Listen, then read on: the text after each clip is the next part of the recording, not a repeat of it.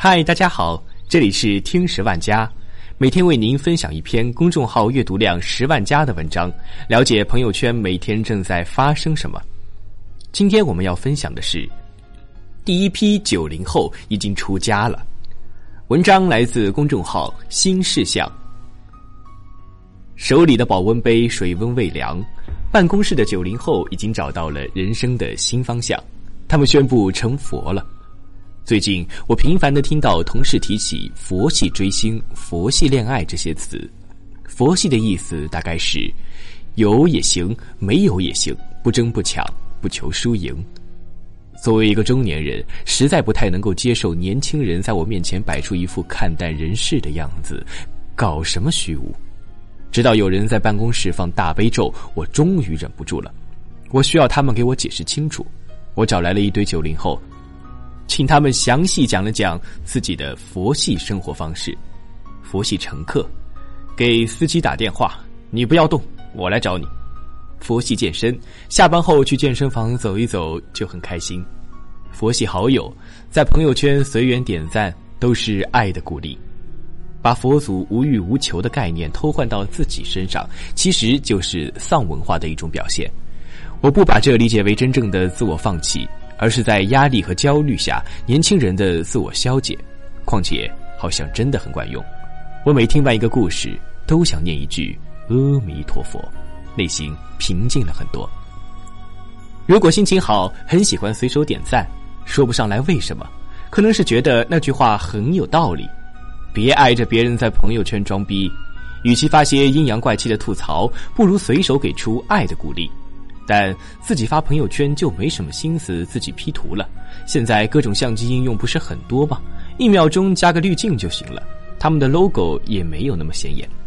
朋友圈的热文一开始也会参与，还写点自己的看法。后来懒了，干转。不过这样也会被人误解。有次转了篇 cosplay 的文章吧，一个根本不熟的学妹跑来说：“我看这些东西是不爱国。”我能说啥呢？微笑面对吧，朋友圈里没几个真朋友，不用为他伤神。手机叫车，系统定位到胡同口，碰上找不到的路，司机打电话问，我通常都说：“您不方便掉头就算了，您就在那吧，您别动了，我动吧。”下班回家，司机不愿开进胡同，我就说：“行吧，我在这下吧。”下车时，司机很惶恐：“能不能给我打个五星啊？后面的评价能都选一下吗？”我都说行，没事儿，好。司机不要求，我很少主动评价，付款都是第二次叫车时才付。弹窗跳出来，习惯性的打五星。有时候手快，评价完才想起来昨天那个司机态度很差，心想算了算了。有时司机问走哪条路啊，我都让他选。有人每次出门都要带着导航选出最佳路线才心安，我不会。生活里每件小事都得争个输赢的感觉，太紧张了。赌一会儿就赌吧，只要手机还有电，我就不能焦虑。嗯，还有坐地铁，赶上人多的时候能等三四班，挤不过也不想挤，后面有人使劲往前冲，让他先上。机场安检碰到大型排队，我都去视线范围内最近的队伍，不比较长短快慢。我就知道刚刚选右边第三排比我这排快多了。这种焦虑我几乎没有，以前也跟司机吵过架，但理论一番之后，我并没有爽，反而觉得好费精力呀。朋友说我这样是软弱、懒、逃避啥啥的，我觉得是选择吧。他们对我来说不是原则问题，真的不想 argue。和男朋友是京津异地恋，我经他寄，三年了，一周见一次。平时简单微信联系，主要聊一些工作、读书和两地菜价方面的事情。之前一直没有找到合适的称谓，直呼其名太过正式，其小名太过亲昵。一年半前发现互称师傅挺对的，就沿用到了今天。几乎不会在公开场合提起他。今年他生日，因为工作太忙了，过了十二点才想起来，破例在朋友圈发了一条问候他一下，算是赔礼道歉。他在天津做建筑，我在北京做设计。对于搬到谁的城市，讨论过两三次，结论是两个人的工作前景都不错，都没有理由放弃。但如果不是这样的人生大问题，一般都是谁先提出方案，就根据谁的方案执行。比如电影看哪部，一块儿去旅游去哪里，以及哪天晚上谁洗碗。吵架还是会有的，情绪激烈时会说一些刻意激怒对方的话，但我们达成了一种共识：听到挑衅倾向强烈的话语时，都不要接茬，哎，睡一觉就好了。恋爱里的争执都是小事，别为小事。发脾气。入职不久，公司 HR 发邮件说楼底下的健身房团购办卡可以打八折。我想着，即使不能坚持健身，有个地方洗澡也挺好，就办了。卡办下来以后，每周有三天会去健身房溜达溜达。打开 Keep，选择一个 K 二的跑步难度，但一般很难坚持下来。最累的时候，跑步机上走一走，也算自己来过健身房了。开始那阵，经常有私教来接触我，说我深蹲的时候膝盖伸出太多，做什么器械都是胳膊发力，我就冲他笑笑。后来私教也不怎么来找我了。他们说健身的话，吃比练重要，要多补充蛋白质，白煮蛋蛋清就是很好的蛋白质来源。但有时候不小心把蛋黄咬进去了，也就顺着咽下去，没有很大所谓吧。不过还是没法真正的计算卡路里。那得每天自己带个食物秤吧，太麻烦了。我就大概估算一下就行了。健身了半年，每天坚持上称，掉了半斤的话乐了，长了半斤的话难过一分钟也就过去了。你问我轻了几斤？没轻啊，但是我的心情在这半年里轻松了许多。健身挺好的。早饭一般都是楼下便利店的包子和豆浆。不会拍照，有那种每天早上都会发自己早餐的同事，图片很好看，看到的时候也很羡慕。但一想到这得牺牲掉挺多的睡眠时间，遂觉不值。不是很容易被中午吃什么这件事困扰。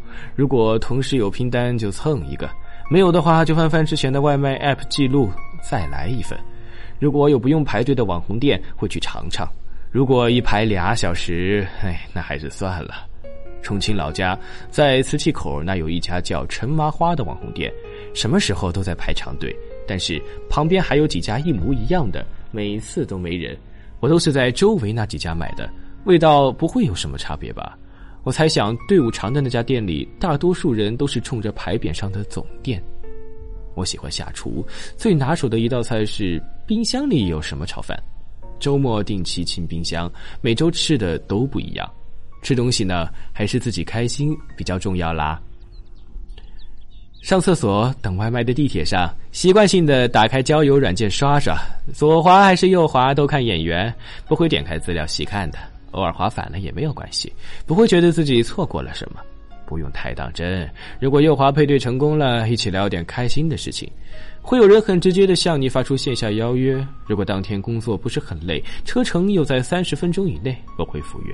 不会化妆，隐形眼镜如果摘了啊，那也就不戴了。一般一小时可以解决问题。很多男的都喜欢说：“我不介意你留下来，但是明天我要起早的。”一般就哦一声，然后戴上耳机回家了。有些人会在你回家的路上微信你：“你是个挺有意思的人，我们要保持联系。”行吧，你说什么我就信什么了。第二天起来不知道该怎么和人重启对话，偶尔被人问一句睡得怎么样。回了一句还行，就没有下文了。不过没啥呀，三小时的 couple 也是 couple。一位做皮革的微商大哥曾经开门见山的跟我说：“这儿谁也不认识谁，都是陌生人，不能在乎的太多。”嗯，的确是这样，没错了。人在北京，孩子刚两岁，周围的宝妈好像都觉得北京养孩子又贵又费神，但我觉得还好吧，很多钱都可以省下来。孩子吃辅食也就那几个月，米粉没啥意思，辅食机就更是乱花钱了。自己吃什么剁碎一点给孩子就行，零食肯定不给买，饿了就给吃半根香蕉或者一根真软的胡萝卜。母乳十个月的时候就转牛奶了，全进口奶粉，一个月就得上千吧。用的婴儿推车是同事转卖给我的，质量很好。衣服一半是自己买，一半靠亲戚朋友送。送的衣服有时候不大符合审美，但是女儿自己也看不出什么区别。关于兴趣班，周围很多精英爸妈都很焦虑，很早就开始让孩子学这个学那个，还说一定要在几岁前去过几十个国家。能看世界当然好，但我实在负担不起。不过我挺喜欢音乐的，也会弹一点钢琴。如果女儿真的有兴趣，我也可以教，不用非得报什么班。上学的话，我不准备换房，就在朝阳上学行了。海淀竞争太激烈，她肯定受不了。记得有位日本大师说过：“将来有出息的孩子不会多，何必让他们的童年那么苦？”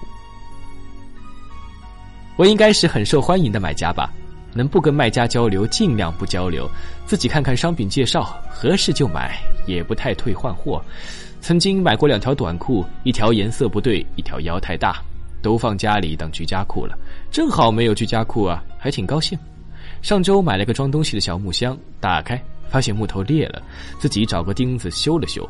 退换货还要拍照上传，费时间。我明明自己就能解决。当然了，我也不会去点收货，到期自动确认，也不会给评价，直接系统默认好评。有次一家店两周连着打了三个电话让我给好评，我就给了，权衡了一下，哎哎。不写比写更麻烦。双十一我不知道买啥，同事推荐哪个化妆品很划算，我就跟着加购物车。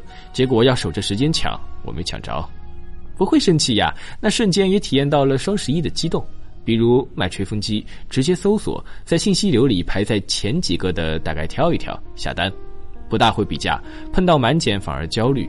满减真是个复杂又神奇的东西。也满减过网站推荐的搭配组合，一下买了三件毛衣。同事说照片里明明是亮红，拿到手的是紫红，色差太大了，你要投诉他。